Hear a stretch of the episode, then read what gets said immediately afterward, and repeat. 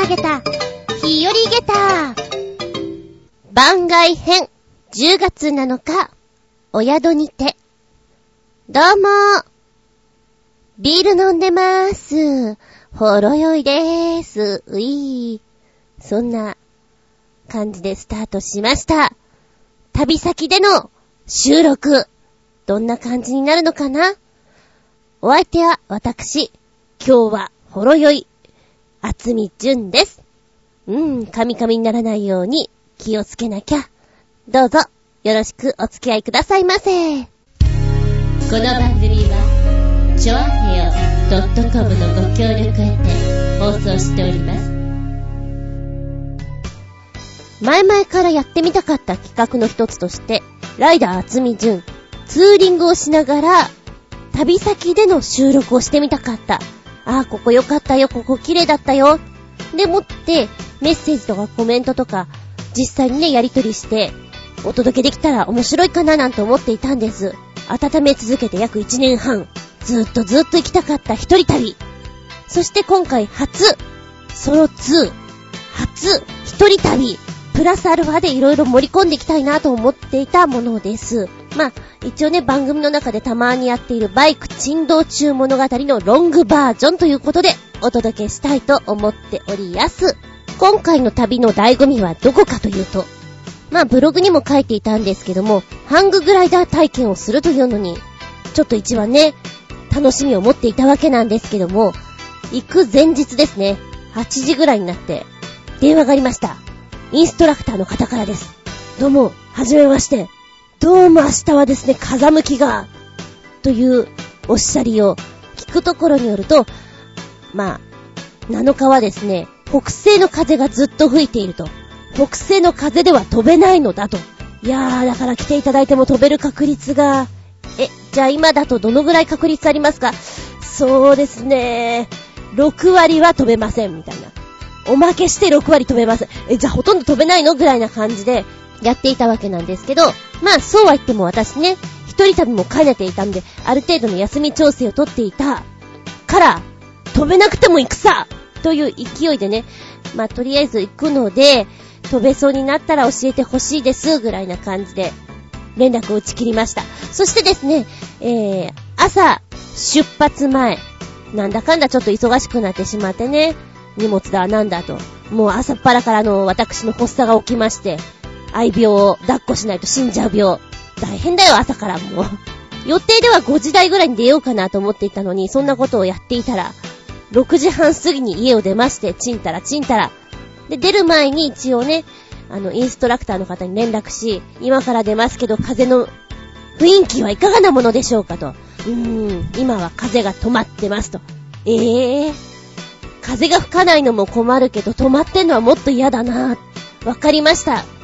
じゃあ、風が吹くよう、ちょっと祈ってます。出ます。行ってらっしゃい。みたいな感じでやりとりをして、最初はね、高速で行くか一般道で行くかも迷っていたんです。だけどさ、いくら急いで行っても風が止まってるとか北西の風だって言われてしまったらこれはもう急ぐ価値ないかなと思ってね。では、高速を取りやめて一般道で参ります。高速は私のバイクはとても不向きなんですよ。風を真っ向から受けてしまうので、首、肩、背中、全般的に筋肉痛になるというね、乗ってるだけの状態なのに最大限の筋肉痛を浴びることになるので、疲れるんですよ、次の日が。日月は教えの仕事があるので、ちょっと厳しいなと思って、じゃあもうほんと下道で普通に行こうと思いまして、まあそういう風にチンタラ走ってる間にもしかしたら、風向きがいい方向になるかもしれないなと思って、インストラクターの、もう限りなくインストラクターの方には細かく連絡しましてね、6時半に連絡して、8時半、10時半に連絡して、で飛べるか飛べないかそこで決めたわけなんですけど、最終的には、どうですか？プロの意見として今日、飛べますか？飛べませんか？と聞いたら、うーん、無理ですね。とおっしゃったので、わかりました。では私今日は、ツーリングに専念いたしますということで、醍醐味をハンググライダーからスイッチオンしまして、本当に走りに専念しようかなと思ったんですね。うんで、ハンググライダーの方は、まあ1年間の猶予がつくということで、基本的にはキャンセルとかはダメなんですけど、お天気のせいはね、あのー、私のせいではないので、キャンセルうんぬんではなくて1年間の有効期限が伸びましたよということで、来年の今日まで日付が伸びたので、いつかまたトライですよ。と思いながら、えー、走りの方に専念。だいたいね、御殿場ぐらいまでには、下道で行って3時間から4時間かなという風に予想を立てながら行きます。ただ、金曜日だったので、8時から9時ぐらいとかって結構ね、出勤ラッシュなんていうのもあったりしますよね。そういうのもちょっとぶち当たりながら、眠いよって思いながら、基本的には楽しく、急がず、焦らず、心の中では風を吹け、風を吹け、北風やめって思いながら走っていました。選んだルートは246号線。ここをダーッと、ダーッとそれこそまっすぐ行っていたわけなんですけど、このルートを、まあよく使っていたんですが、えー、富士山近辺でも使うの初めてでして、目の前に富士山を見ながら走れるということで、すごくいいルートだなと思いましたね。うん。若干ちょっと富士山がですね、あの、くっきりクリアな富士山ではなかったんですけども、でも、目の前には富士山がドーンと、よっしゃ、こっちゃ来いみたいな感じで、ご機嫌に走れましたよ。なんか富士山見えるとテンション上がるんだな。うん。ちなみに私、BGM としましては、今回は、ムービーソングスなんかを結構聞いていたんですけどね。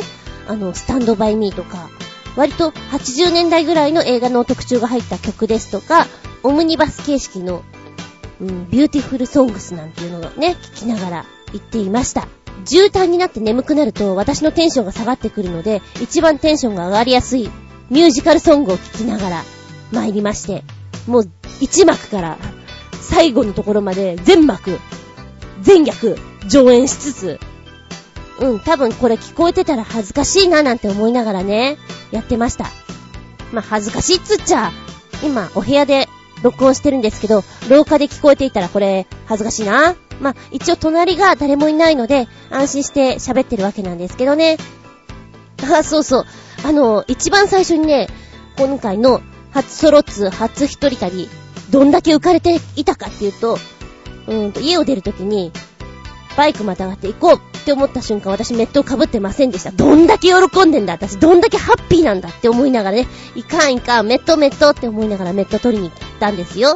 まあ多分あと10日もすれば紅葉が始まってきてとっても綺麗にね、富士山近辺行くことができると思うんですけど、私あの、富士、箱根、伊豆好きなのでよく動いてはいたんですけれども、あの辺のメインルート、富士山に向かってくルートっていうのは初めてだったんです。行きたかったのがですね、富士山のスバルライン。まあそこに行くまでの間に、押野村のあたりで、あ、押野八海に人面魚が昔いたよな、なんて思いながら、10年ぶりぐらいなのかなよーし行ってみようと思ってそこに行って、そこもふらふらしつつね、朝食的な、昼食的な冷ややっこを食べたりし、ちょこっとお散歩です。えー、ここで、あの、なんか池とかの名前をね、ふんふんって読みながら、ふらふら歩いていたらですね、工事現場のおっちゃんがね、お、お姉ちゃんお姉ちゃん、ここ、ここ立ってごらんって教えてくれて、ここに立つと、池に富士山が反射してすごく見えるよって教えてくれたんですよ。ありがとうございますって誰もそれ知らないじゃないですか。ここが、ここの場所が一番見えるっていうの。おじさんすごくいい人だ。多分私も一人でさ、ぼーっとしながら歩いてるから話しかけやすかったんでしょうね。とってもそういうのなんか嬉しいですね。富士山が池に映っていて綺麗でしたよ。鏡池って言います。そこで若干小休憩を取りまして、川口湖に向かい、富士スバルラインに入ります。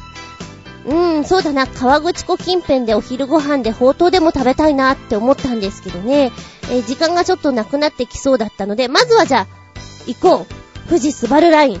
これがね、往復で1600円かかるんですよ。5合目まで上がれるルートなんですけれども、高くないですか ?1600 円。だって1600円あったら、結構いいよ。冷凍ショー見れるよ。それからご飯も結構ちゃんと食べれるよ。一人分なら。なんて思いながらね、たっけよって思いながら行ったんです。この時の BGM はグリーンデイとエクストリームを聴きました。さあ、富士スバルライン。ぐーんと登ってく。割と走りやすくていいなぁなんて思っていたんですけど、一つ言えることは、寒い。え？こんなに寒いんだっていうぐらい寒い。まあそりゃね、富士山に登ってくわけですからそうなんだろうけど、1合目の段階で、あれ？ちょっとやばいかなっていう感じを受けながら、2合目、3合目で うーん、どうでしょう、寒いですね、とっても寒いですってちょっとね、気分です。私ね、あの、走りには行くんですけど、山道苦手なんですよ。コーナーが苦手っていうのかな。特に右。右コーナーは苦手なんで、ほんとね、後ろに疲れると嫌なんですけれども、それでもぐーんと登りながら行きました。どうぞ皆さん、私のことは抜いてって、抜いてってよ。のんびり行くからさ。なんて思いながら、今の時期は紅葉とかもあんまりないし、お花も咲いてるわけではないんで、ひっそりしてる感じはあるんですけれども、これがね、あと10日もしたら、いい感じの紅葉が見れながら登れるっていうのは素敵だなって思いましたね。で、この富士スバルラインなんで登りたかったっていうとね、私が持ってるバイク情報誌に、雲海が見られると。雲の海と書いて雲海。まあ見たい。まあもちろんね、運が良くて、雲の状態も良好でっていうことも重なりますよ。で、明らかに、今日はですね、くっきり富士山ではなかったんだけども、割と青空だったんですよ。雲、あんまなしみたいな。うん、だから見られないなぁなんて思いながら、山の天気は変わりやすいんじゃよ、なんて思いながら、変わってくれよってやっぱり心の中で願いながらね。ちなみにさ、雲海って言うと、お尚さんの名前みたいじゃない？雲海お尚、なーむーみたいなね。いや、どうでもいいんだけど、高いところからさ、雲海お尚がこう、バーっと見れたらよ。そりゃもう心の中では、ラピュタごっこですよ。何が何でもラピュタごっこはしとかないとですよ。ってバカなことを考えながら、ワクワクしながら、富士スバルライン抜けて参りました。5合目に着きまして、予想通り、すっげえ寒い。今、何度 ?4 度 ?4 度か。確かにこれは、あの、冬の外にいる感じ？冷凍庫にいる感じ？イメージはね。さあ、みさみさみ。私すっごい着込んでるんですよ。下は、タイツ履いて、パンツ履いて、上には、まあ、ライダー用の、うー、ジャケットと、さらにもう一枚、ダウンジャケット着て、相当着込んでます。だけど寒い。っていうことは半袖のお前ら、今相当寒いだろ、チキン肌だろ、このチキン肌やろとか思いながら、いや思ってないけど、5合目をふらふらしながらね、目の前に見えるこの富士山の頂上、目の前っていうか、まあ、随分上よ。こんなとこ登っちゃうんだよな、わけわかんないよな、なんて思いながら、写真バチバチ撮りながらね。うん。で、5合目ってかなりの観光地化されてるのね。あ、こ、こんななんかのんびりできちゃうんだ、みたいな感じで。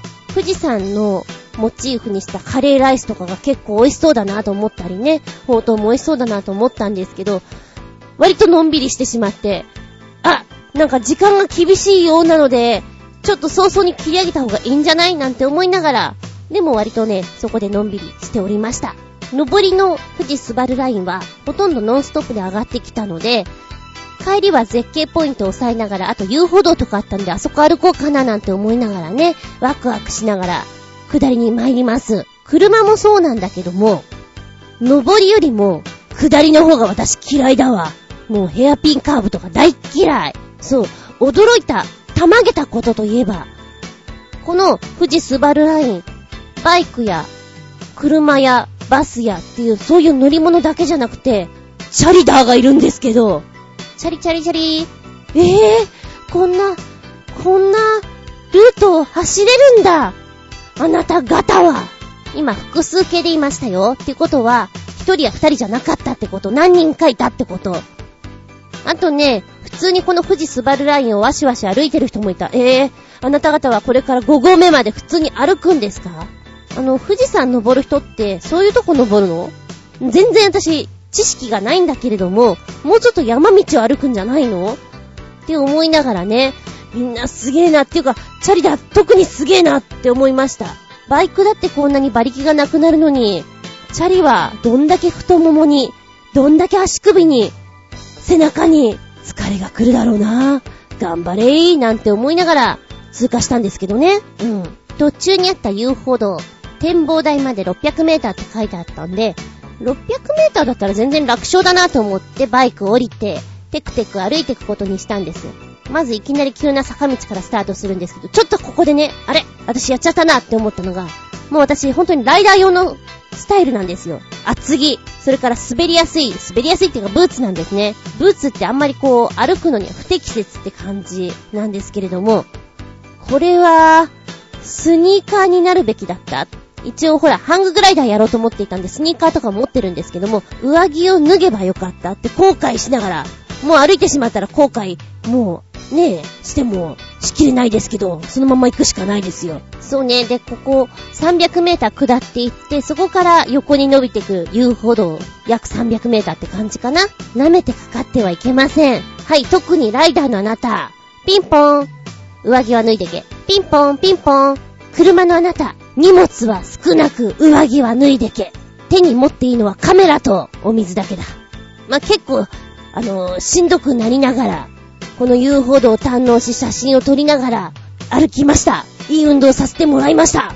まあ、よくよく考えると旅先で遊歩道に気楽に入っていって気楽に終わった試しはそういえばなかったなって改めて思い出した。まあ、そんなバカな話もブログとね、同時にこうアップしながらやっていたんで、もしよかったらそちらも見てみてください。ちなみに遊歩道を歩いている時の BGM は、なんとなく大自然と一緒がいいので、中国語の歌が満載のチャイ、こちらを聞いていました。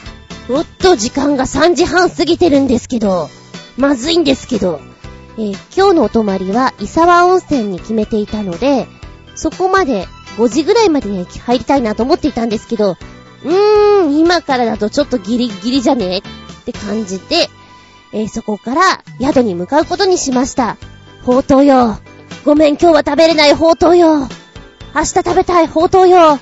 さらばなんて思いながら走っておりましたら、道間違えちゃって、あのー、意味なく川口湖の近辺ほぼ一周してしまって、私何やってんだろ一周なんて思っていたんですけど、だけどね、ちょうど走っていると、川口湖の湖に夕焼けが反射してキラキラしていてとっても綺麗で、ああ、これ、確かここって逆さ富士とか見えるんだよなぁなんて思いながら綺麗だなぁって思っていましたよ。そしてね、えー、バイクのサイドミラーに富士山が映るんですよ、ずっと。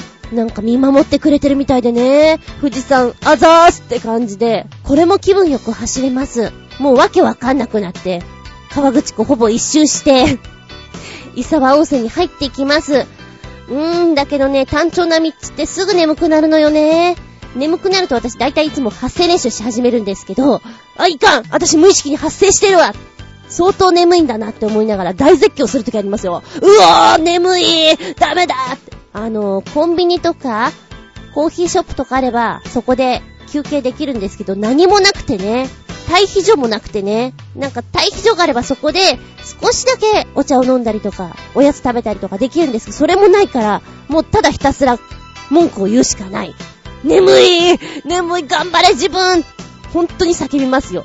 まあ、大体川口湖から、うん、この、伊沢温泉まで1時間かかるかなぐらいな感じなんですが、ある程度ちょっとしたね、テンション上がってきて、あ、チョコレート食べたからか。あの、どっかでチョコレート食べて、今日のお昼ご飯チョコレートなんて思いながら、少し元気になって、で、風景がですね、山々って感じから、フルーツ、フルーツっていう感じになって、とてもそれがね、あの、走っていて香りが甘い感じで良かったです。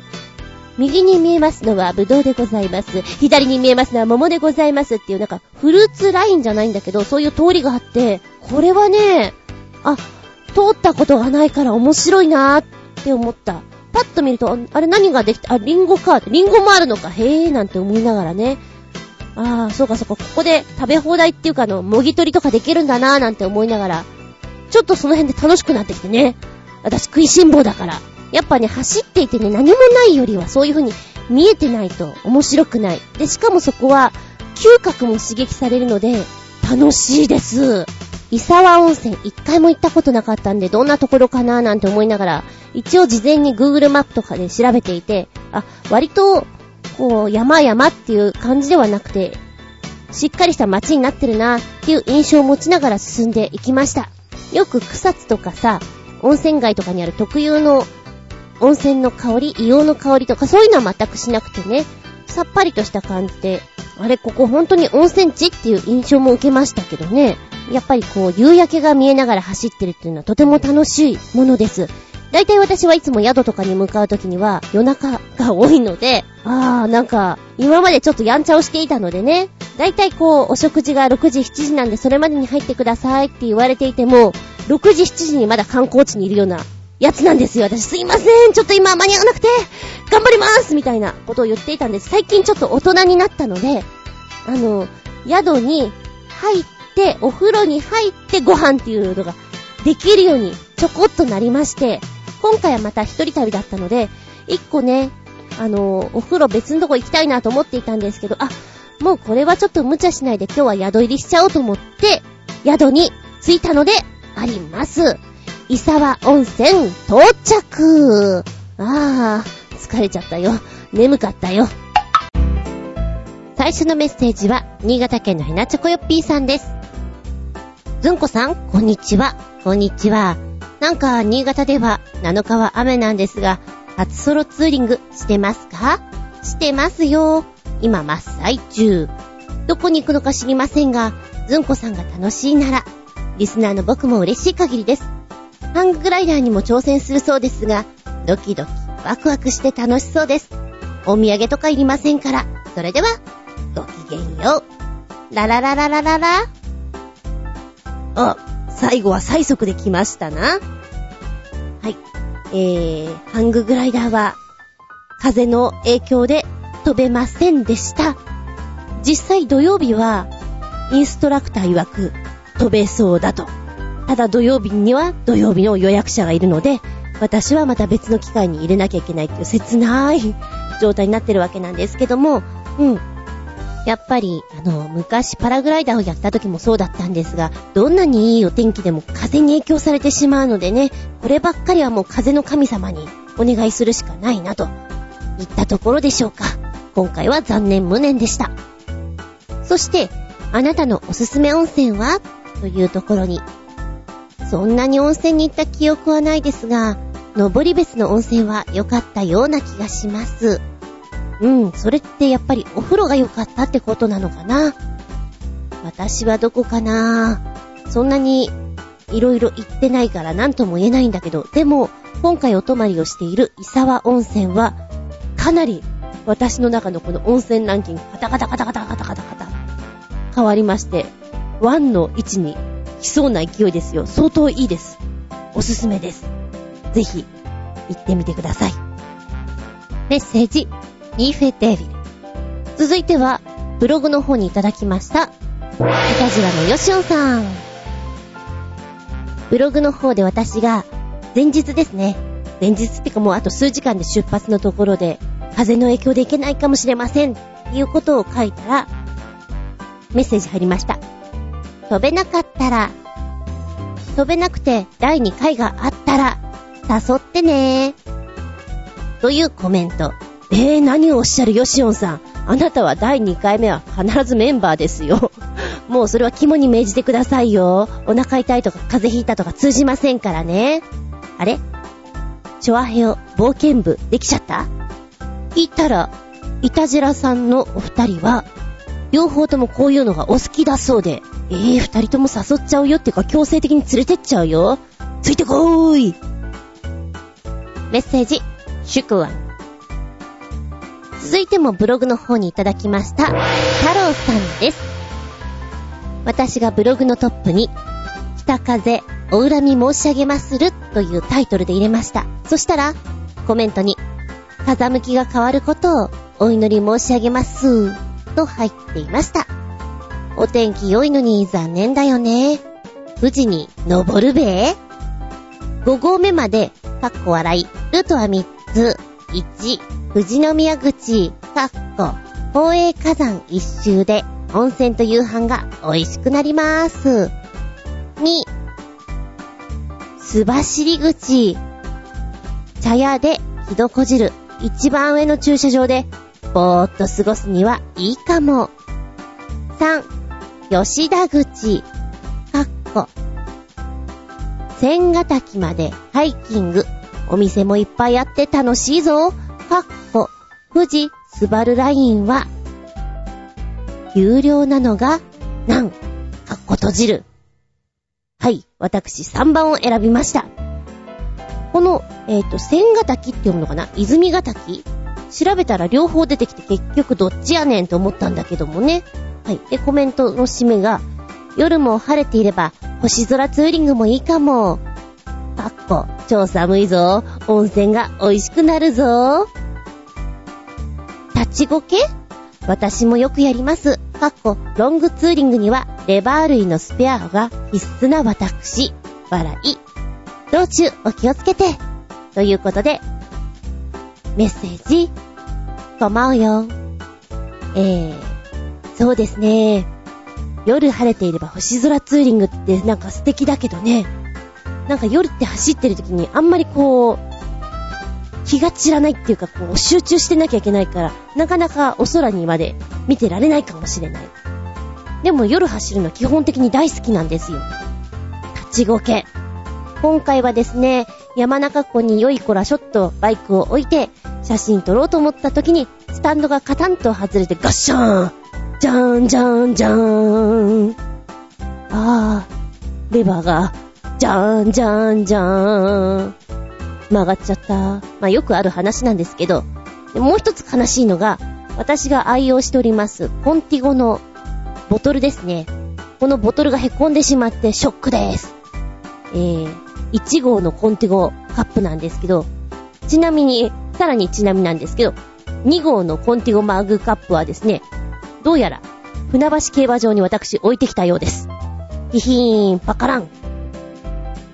えー、そう、あのー、ライダーさんは、もし、レバーが曲がったり、折れたり、使い物にならなかった時のことを考えて工具をビニテやガムテで固定する、番線で固定して使うっていうのを、私、お勉強しましたよ。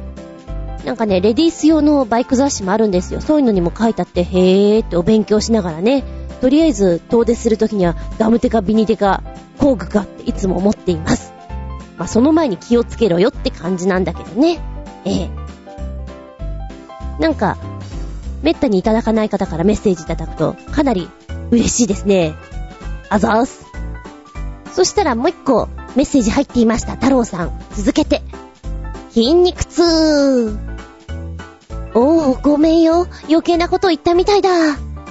バイク冬装備のままだときついよね。温泉でしっかりほぐして安全運転で帰ってね。富士急の絶叫マシンでお空を飛んだ方がよかったね。かっこ、風向き関係ないっすい。ずんこちゃん、あとは、肉、肉だ。鹿肉、獅子肉、熊肉、道の駅にサビセリアグルメだ。肉肉肉肉肉肉。肉。肉と言われたらそうなんだ。そうかそうか、まだ明日のプランをまだしっかり練っていなくて、え、肉プラン？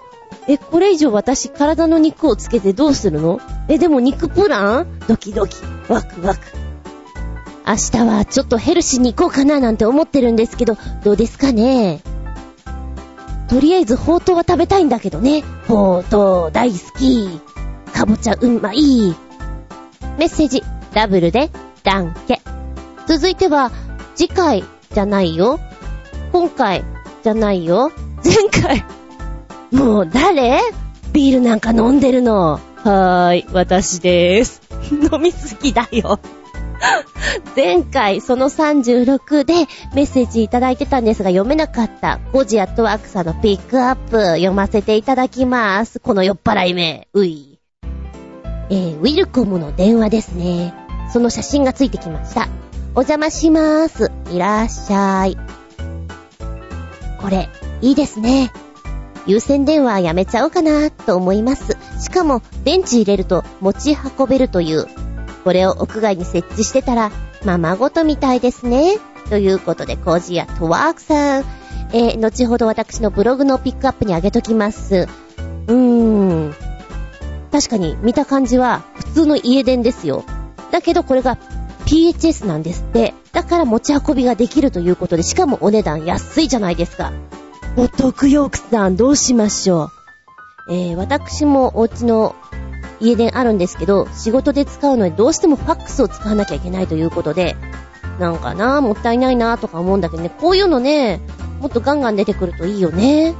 なんて思ったりね、ケチだから私はすぐそう思ってしまいます。はい。えー、このようにピックアップとかも皆さんこれいいなとか、あれいいなと思ったら、ぜひ、ガシガシどんどん送って、ね。メッセージあると、私、嬉しいです。お便り、たしえ。お久しぶりです、つれづれさん。旅はいかがかな？上々ですよ。ナウシカになり損ねたようだが、山中湖方面なら、ヒロは山中湖から山伏峠を越えて、道志川沿いに津久井湖へ抜けるルートがおすすめだが、津久井湖から相模湖へ向かって、甲州街道、国道よ20号線に出るとか、ね、どうかな？気をつけて、ずれずれ。メッセージ。ティッシュくれ。超久しぶりなつれづれさん。なんか帰り道におすすめルートを教えていただきましたが、残念ながら私、峠は嫌いでして、なんだろうあの峠は。眠くなってくんで危ないっての。でもなってくるのよね。車だと、本当に峠は越えたくないので、えー、遠回りしてでも海沿いから行ったりします。山は苦手なの。だってみんな追っかけてくるんですもの。スピード出さなきゃいけないのって嫌なんですもの。でもちょっと20号線の方から帰るルートっていうのはあんまり考えてなかったので、あ、そっちから行こうかなって今ちらりと思って見たりしてます。うん。ほうとうも食べられそうだしね。え、ほうとうそんなに大事なの？大事だよ。食は大事なのさ。ということで、えー、アップが多分遅れてしまうと思うんですけども、なんかリアルタイムとかに結構皆さんコメントくれたりするのが、なんか面白かったですよ。これからもその調子でもらえたら嬉しいなさあ、メッセージの後は、いよいよ私が今いる伊沢温泉のお宿の話をしていこうかな。今回ですね、もう一人旅っていうのは決めていて、で、宿をどうしようかなと思っていたんですが、結構ね、断られました。お一人様は、お二人様からお願いいたします。やんわりとね、この野郎とか思いながら、結構断られて、で、今日泊まったところは、ちょっと距離が、あの、離れていたので、ハンググライダーとかしていたら、もしかしたら厳しいかなと思って、最後の最後に撮っといたんですよ。でもやっぱり川口湖とかあの、伊豆の方とかのが楽かななんて思っていたんですけど、やっぱり私食いしん坊なのでご飯と風呂、ちょっとこの二つは、ね、どうしても外せないと思いまして、それで、あの、急遽、ほんと昨日ですよね。泊まりますけど。っていうことでお願いしたんですが、まあ、ちょっとバタバタしたこともあったんですが、すごく対応良くしてもらいまして、で、お部屋とかでね、パソコン持ってやるのに、あの、ネットが繋がるようにっていうことをほんと良くしてもらって、設定が私うまくできなかったんですよ。えっと、ってやったら、あの、ちゃんと来てくれて、やってくれました。もうなんかあの、訪問して、ほ、もうセットしてってくれてありがとうございます、みたいな。で、さっき切れちゃったんですけど、ああ、繋がらない、もうダメかも、なんて思っていたんですが、またちょっと繋がってよかったな。もうちょっと一瞬怪獣先生に連絡入れちゃおうかと思ったぐらいです。ここはね、えー、一人旅、本当に気楽に来れていいですよ。で、部屋食にしてくれてるので、なんか楽しいです。大はしゃぎです、私。もう忙しいの承知なんですけども、メールでね、昨日泊まりますっていうお話をした時に、最後の方に、もしよろしければ、ちょっとラジオの方でお声をいただけたら嬉しいんですけどって2、3行でお願いしたら、心よく引き受けてくれまして、えー、今からちょっと旅館の方のお話を聞きたいと思います。どうぞ。はい、えー、本日は、伊沢温泉旅館えー、みゆき温泉さんに来ております。えー、本日、ちょっと昨日急にですね、こちらお泊まりお願いしちゃったものなんですけれども、えー、ようこさんに、こちらの旅館の方なんですけど、お話をちょこっと伺いたいと思います。ようこさんよろしくお願いします。こちらこそよろしくお願いします。はい、えーと、こちらの温泉なんですけども、めちゃくちゃ、あ、なんかすごいダーダーと湯が流れていて豪華ですね。そうですね、あの、源泉かけ流しですので、お湯を沸かしてない分、あの、豪華に流せるんですけども。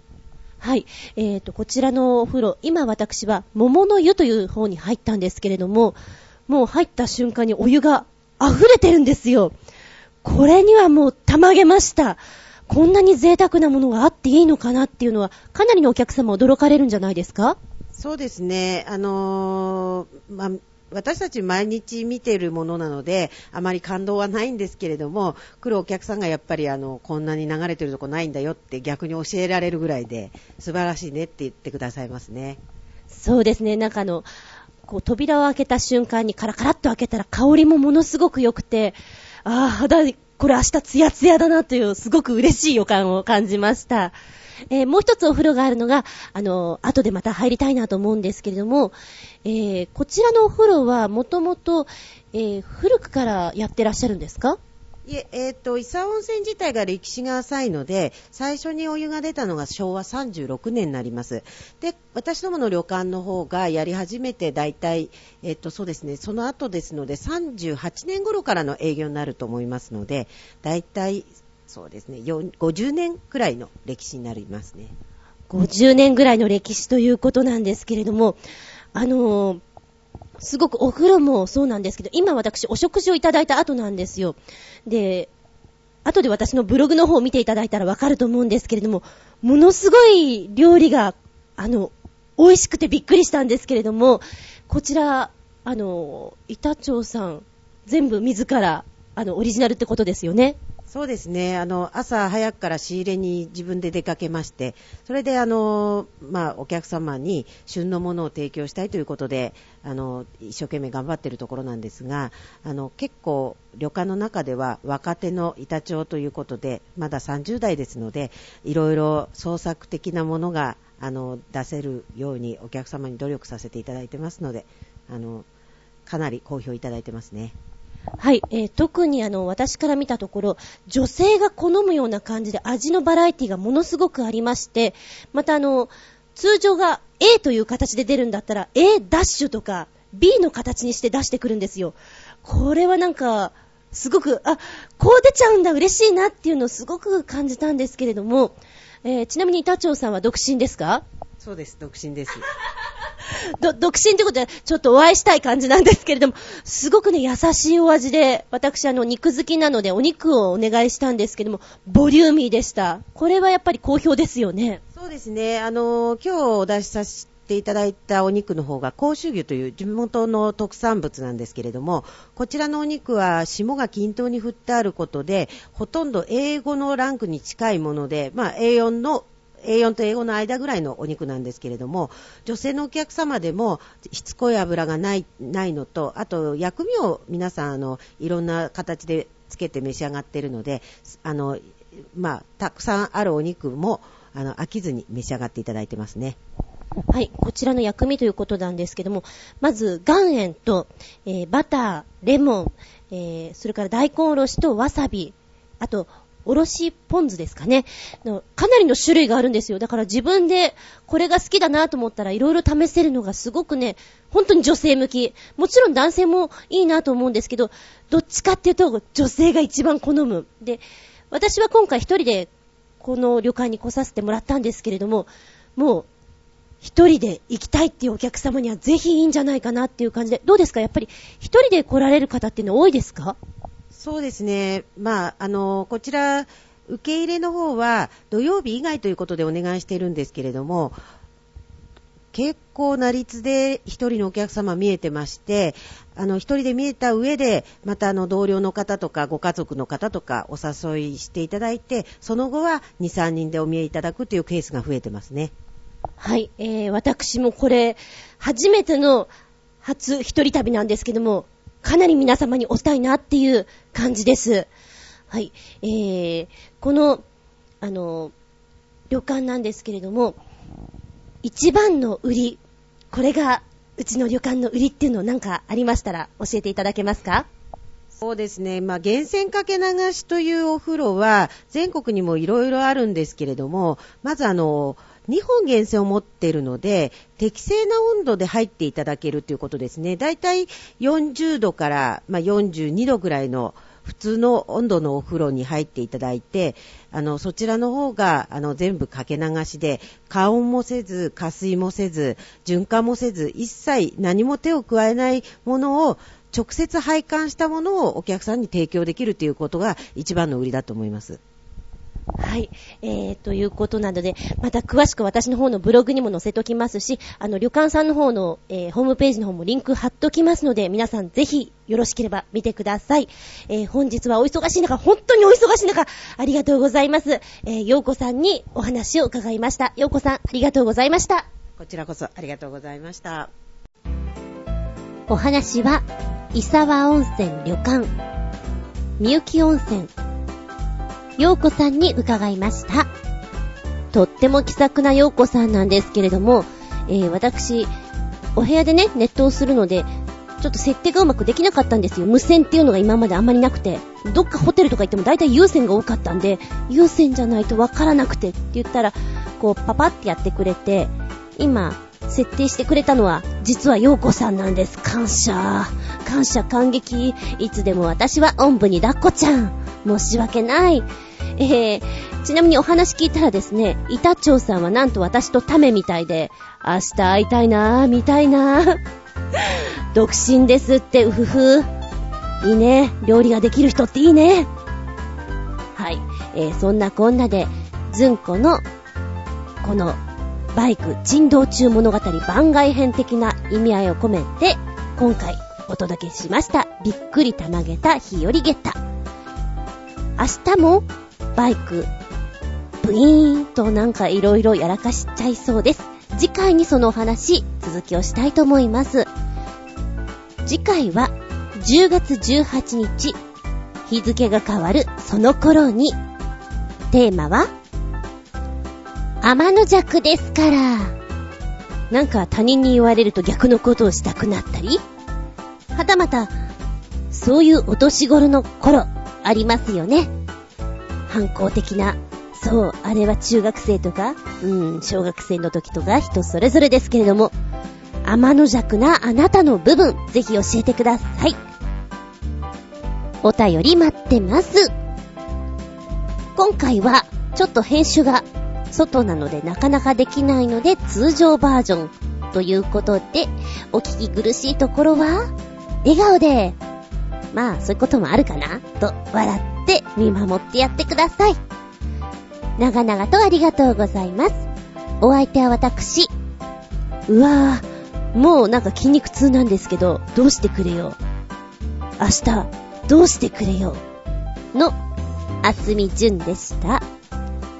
見舞い、聞く舞い、話す舞い。ずんこの話も、もう、おしまい。